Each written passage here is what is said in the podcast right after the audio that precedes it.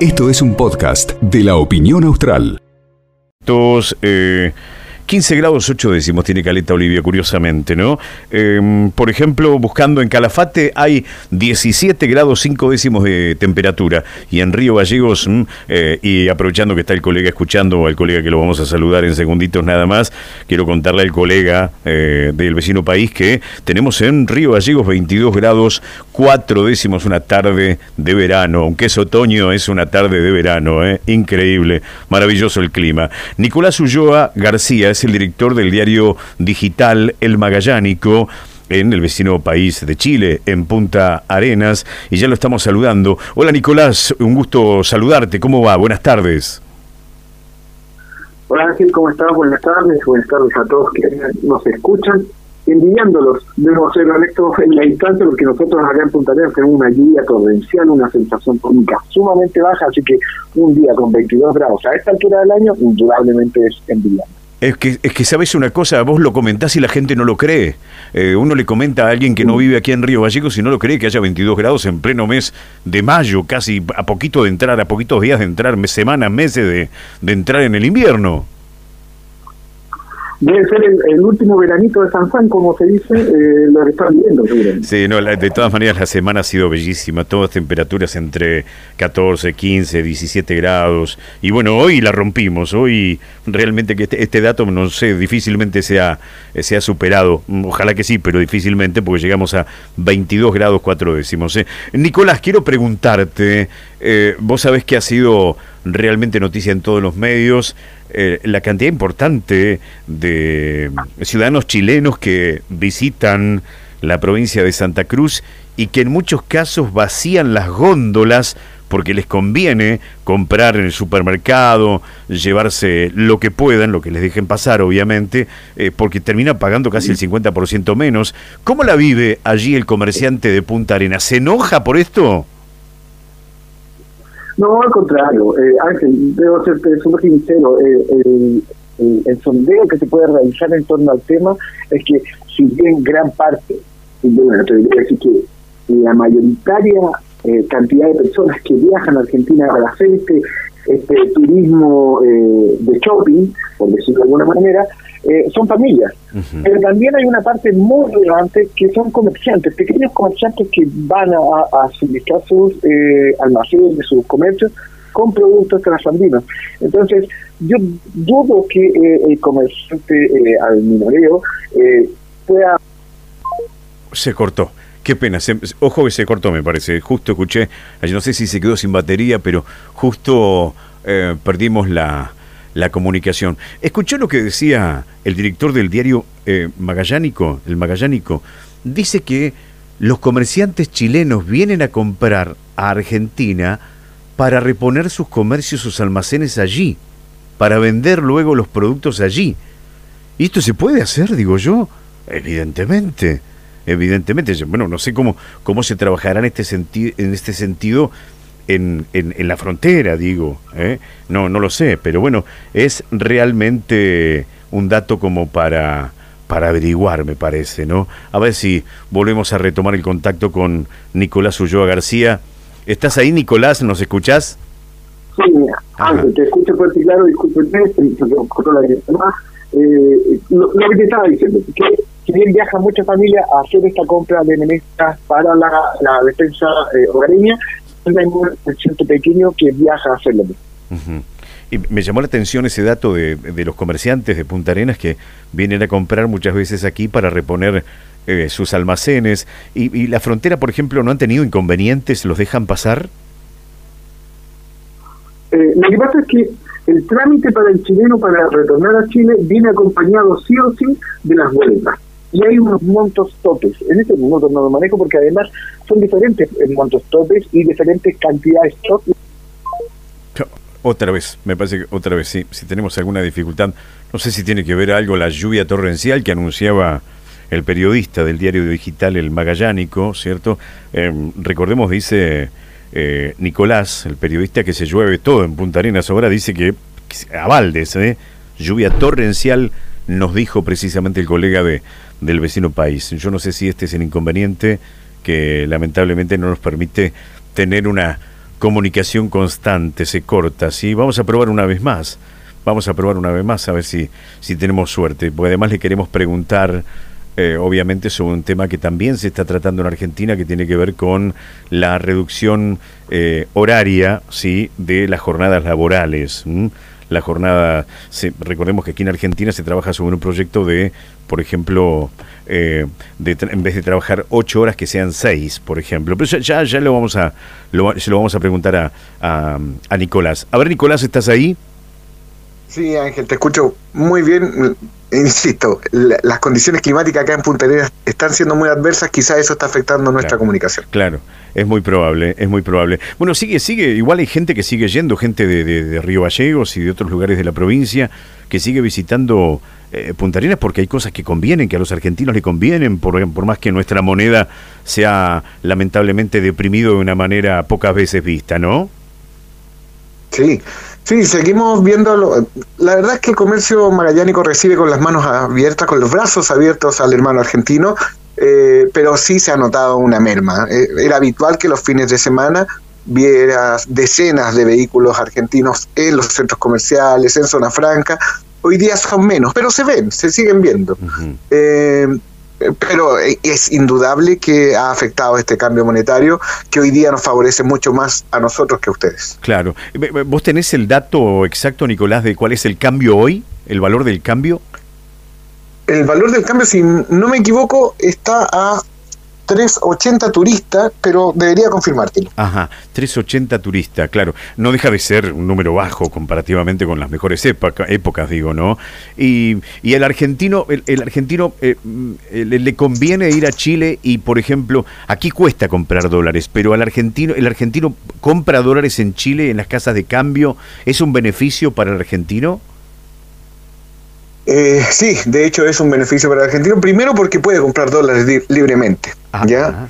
Eh, y te, nota al margen, obviamente la idea no es criminalizar el tema ni mucho menos, pero te cuento que hace no más allá de dos semanas atrás, personal de aduana detuvo a una familia trasandina, una familia argentina, que venía eh, intentando pasar por frontera con más de 80 mil dólares. y no, no declarados. Y justamente porque se ha dado esta figura de que la gente trae dólares, los, hermanos argentinos viajan a Punta Arena o viajan a Chile, porque esto ocurre a lo largo de todo el país, viajan a Chile y a través de Western Union se envían los dólares y el cambio los favorece muchísimo más. Ah, mira, mira, mira, qué importante el, el dato que, que, nos decís, Nicolás, porque em, yo no, sé, honestamente no, no, te quiero preguntar porque por ahí no estás al tanto, pero digo, ¿cuánto se paga un dólar, por ejemplo, si tuviéramos que hacer la conversión? Acá un blue vale casi 500 mangos, para que te des una idea, eh, en, el, en el mercado este ilegal, pero en definitiva es el que se vende, el que se encuentra. ¿Allá cuánto sale? Si comprarlo? Eh, en peso argentino me estás preguntando acá en Chile, lo desconozco. No, lo desconozco, lo desconozco. Claro, claro. ¿Y en pesos chilenos cuánto vale? En pesos chilenos está 800 pesos chilenos. Ajá. Bueno, 800 pesos. Después tendríamos que hacer la conversión. ¿Cuántos son 800 pesos? Eh, la conversión con la moneda argentina, ¿no? Este, para, para tener una idea. En, en, este sentido. Para hacer la matemática. Claro, claro, exactamente, claro. Por eso digo, pero bueno, evidentemente hay un control, eh, Nicolás, y, y, bueno, está claro que la gente todo lo que trae lo tiene que declarar. Que en algún momento la gente cree que no va a haber controles, pero los hay, y muchos.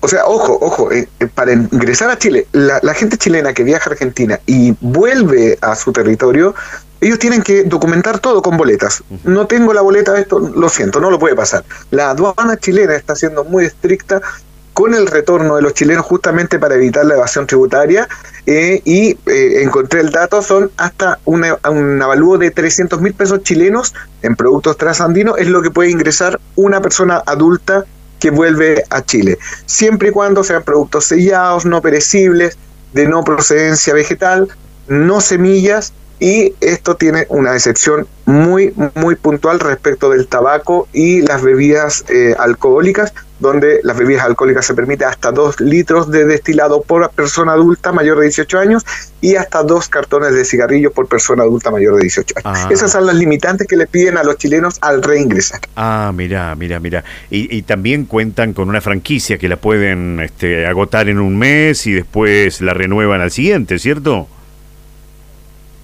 Mm, la verdad es que no sé si funciona así necesariamente. es una muy, buena pregunta. Una muy buena pregunta y quedaría el debe. Me, gusta la, idea de, poder ahondar un poquito más allá, claro, porque si no, el negocio sería viajar todos los días y traer 300 mil pesos todos los días. Claro, exactamente, Nicolás. Yo digo, si ponemos como referencia lo que nos pasa a nosotros, nosotros tenemos una tenemos una, una franquicia, ¿cierto? Tenemos este un tope eh, y, si vamos ese mes, ¿cierto? Eh, y la agotamos, directamente no podemos volver en el mismo mes. Tenemos que esperar hasta el otro mes que vuelve a renovarse. Pero esta es la metodología, así que, que no me extrañaría que sea media parecida o sea, que si funciona de un lado, la lógica nos dice que debería funcionar en ambas partes. Pero voy a averiguar el dato y, a través de Constanza se los voy a enviar. Ajá, bueno, muchas gracias. Eh, eh, Vos sabés, Nicolás, que el Congreso está abriendo el debate aquí en la Argentina por la reducción de la jornada laboral. Hay dos proyectos de ley que se debaten en comisión. Uno para reducir la jornada laboral de 48 a 40 horas semanales y el otro a 36, que sería más o menos, en vez de trabajar 8 horas diarias, serían 6 horas diarias, ¿no? Em, tengo entendido que algo parecido se está analizando también en Chile. Sí, efectivamente se promulgó la ley hace algunos días, entra en vigor en seis meses, y pero de ahí va a tener un proceso de tres años de implementación paulatina. Eh, la idea es que las horas vayan bajando eh, una hora, perdón, dos horas anuales para eh, enterar a las 40 horas de las 45 que tenemos nosotros acá eh, establecidas por ley, bueno, que teníamos establecidas para antes de implementar las 40 horas.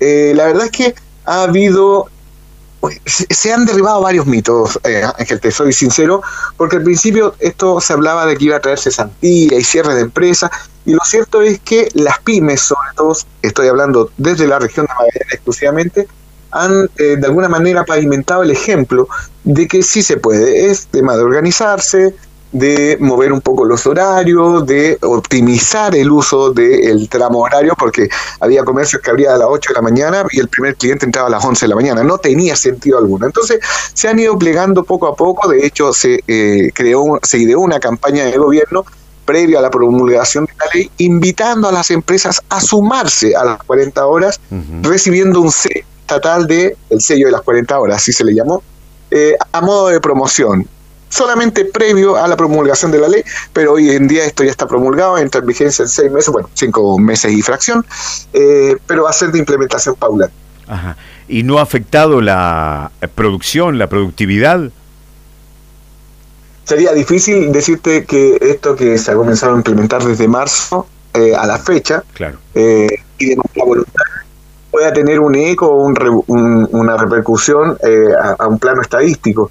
Eh, lo cierto es que lo que comentan los propios empresarios que han eh, que se han acogido a este llamado voluntario es que no, que no ha afectado las ventas, que no ha afectado los ingresos y que por el contrario sí ha impactado favorablemente en las comunidades laborales porque efectivamente se, significa trabajar menos horas a la semana, pero con distribuciones horarias eh, diferentes. E, e, es eso más que nada. Claro, claro, está bien, está bien. Es decir, entonces, que bajaron de 45 a 40.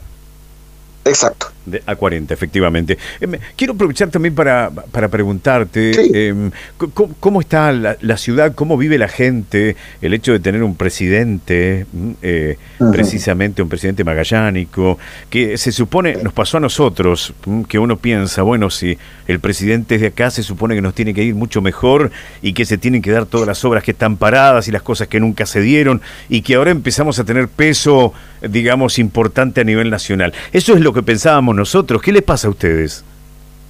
Yo creo que pensábamos exactamente lo mismo. Te, te, comento, eh, solo porque es parte del tema, el presidente Gabriel Boris se encuentra de visita en Punta Arenas, justamente llegó anoche, hoy ha hecho una agenda en la capital regional, esto previo a las elecciones constituyentes que tenemos el domingo, él tiene su local de votación acá, en su natal Punta Arenas, por eso se encuentra acá, pero eh, está aprovechando para hacer agenda también. Hay varios temas eh, coyunturales que están afectando a la sociedad acá en la región, así que de alguna manera viene en un momento que creo que es clave.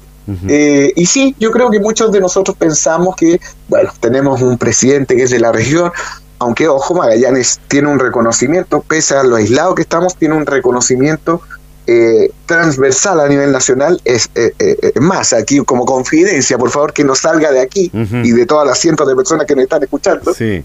El, el, magallánico en el resto de Chile es visto con cierto recelo, incluso porque, no, no porque sea verdad, pero sí hay personas que los perciben como que, ah, se creen más porque son de Magallanes. No, me diga. que el, el, el, magallánico es muy empoderado de su territorio.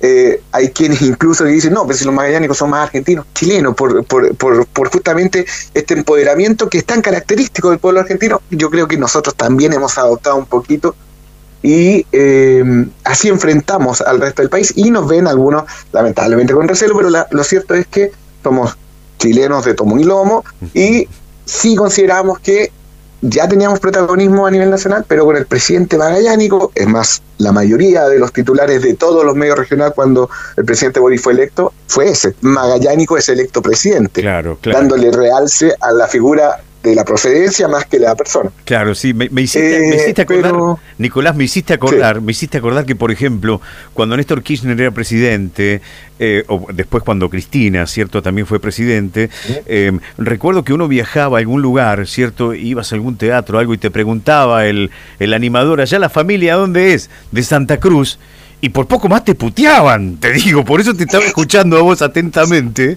y me trajiste recuerdo de esa época. Ahora les pasa a ustedes con Boric.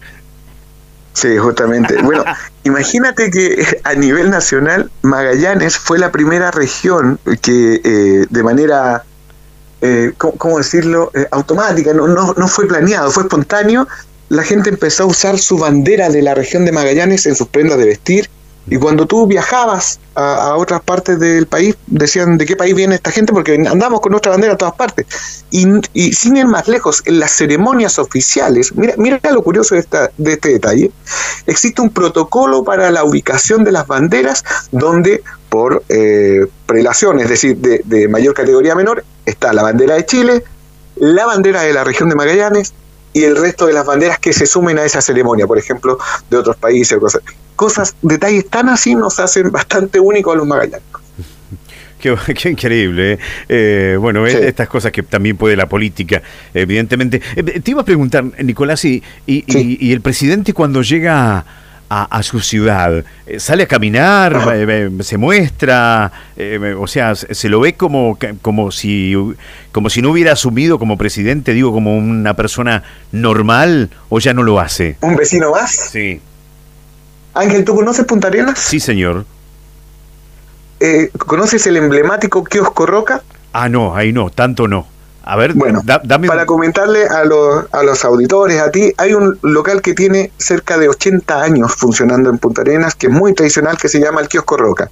Y ahí el, el, el comensal va y pide un choripán, que es un, un, una pequeña ayuya, un pequeño pan con mayonesa y pasta de chorizo, y una leche con plátano. Es una combinación brutal, pero es algo muy tradicional. Ajá. Te contextualizo eso para decirte que hoy día el presidente Boric partió su jornada tomando un desayuno en ese local, una leche con plátano con dos choripanes. De ahí se paseó por el centro de Punta Arenas, lustró sus zapatos con el único lustrador que va quedando en la región y después caminó frente a la municipalidad, se encontró con el alcalde del municipio, se saludaron y después comenzó su agenda ya más oficial, saludando al delegado presidencial y al gobernador regional. Una persona simple, sencilla. Bueno, a ver, seamos honestos, el presidente Gabriel Boric no viene precisamente de los barrios, él viene de una familia acomodada acá en la región, hijo de funcionario de NAP en retiro. Eh, Gabriel no, no, no, no, ha vivido precisamente la, las carencias, pero sí es una persona más de la comunidad. Él cuando viene se caracteriza no por alojarse en hoteles, sino que va y se aloja en la casa de sus padres, con todo el resguardo policial que esto significa, si no es que esta persona camine sola y que nadie lo cuide, no. Bajo lo, las medidas de seguridad que implica una presencia presidencial, pero se le nota más distendido cuando llega a Punta Arenas, eso es innegable. Ajá. La última, Nicolás, porque vos tenés que seguir trabajando, sí. la última, Nicolás. Eh, ¿Algún proyecto, alguna asignatura pendiente que haya tenido eh, Punta Arenas, por ejemplo? Eh, eh, se, ¿Algún anuncio que haya hecho de una obra que ustedes esperaban? ¿Algún anuncio que fue aplaudido por la gente que se conozca o todavía no? No, lo, cierto es que todavía no. ¿Tú me dices en esta visita no, o en no, términos no, generales? No, en lo que va de la gestión. Ah, lo que va de su gestión.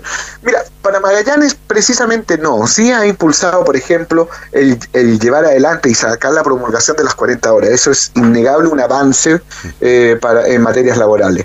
Eh, sin embargo, eh, está enfrentando un panorama álgido el presidente Boric, eso es, es indesmentible. el tema de seguridad, no tanto acá en la región de Magallanes, pero sí de la undécima región hacia el norte, sobre todo en el extremo norte del país, es un tema que está muy delicado, que yo creo que es el gran, gran, eh, la gran espina que tiene clavada eh, bajo su suela el presidente y que les debe estar molestando ahí constantemente. Y hoy en día acá en Magallanes lo que más complica es el cierre de una de las más importantes salmoneras o el proceso de cierre de una de las más importantes salmoneras que es Pescanova debido a eh, continuas infracciones a la normativa ambiental y que obligaron a las autoridades a tomar carta en el asunto y decir, ya no va más, usted no va a tener nuevas concesiones para el cultivo de salmones, pero eso significa fuentes laborales directas e indirectas de casi 10.000 personas acá en la región. Entonces el presidente llega a la región de Magallanes en medio de ese conflicto, en medio de los gremios movilizados, justamente porque no ven respuesta eh, concreta de las autoridades. Han habido negociaciones, han habido algunas eh, eh, tira y afloja, pero todavía no se llega a una solución definitiva y eso ha generado un manto de incertidumbre que es lo que hoy día tiene que estar sorteando el presidente en su visita a Punta Arenas. Claro, claro, bueno, 10.000 personas en literalmente la calle es un problema, no me cabe la menor duda, ¿no? Bueno, veremos cómo se resuelve, cómo se resuelve. Eh, Nicolás, ¿sabes qué? En la última, yo hace un mes, un mes y medio, dos meses que estuve y me ha llamado poderosamente la atención la cantidad de, de ciudadanos extranjeros, digo, de, venezolanos, de, otros lugares. Venezolanos, colombianos, sí. Hay mucho crecimiento demográfico de extranjeros, ¿no? Muchísimo, muchísimo. Ya, ya yo me atrevería a decir que son parte de la comunidad. De, hecho, la comunidad venezolana, ellos, si bien hoy día se han masificado, eh, tenemos comunidad venezolana hace fácilmente 15 años acá, sobre todo en Punta Arenas.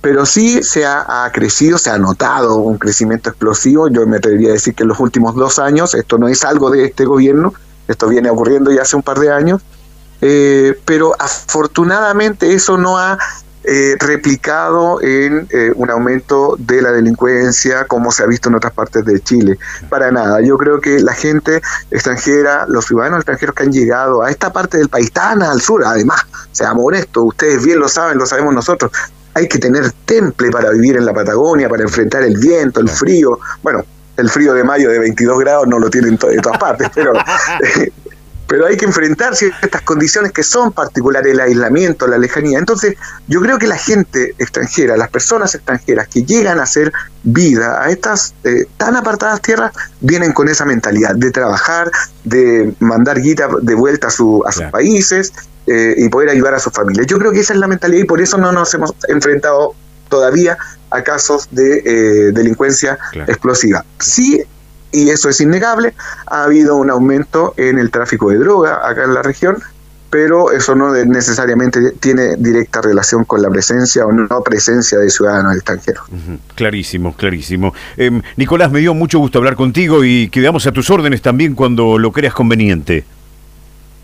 Ángel, les envío un abrazo sincero, permíteme dos segundos para sobre todo enviar un, un saludo fraterno a los hermanos chilenos residentes en Santa Cruz, eh, que somos muchos, somos muchísimos en realidad los que tenemos familia a los dos lados del alambre, así que vaya un abrazo para todos ellos.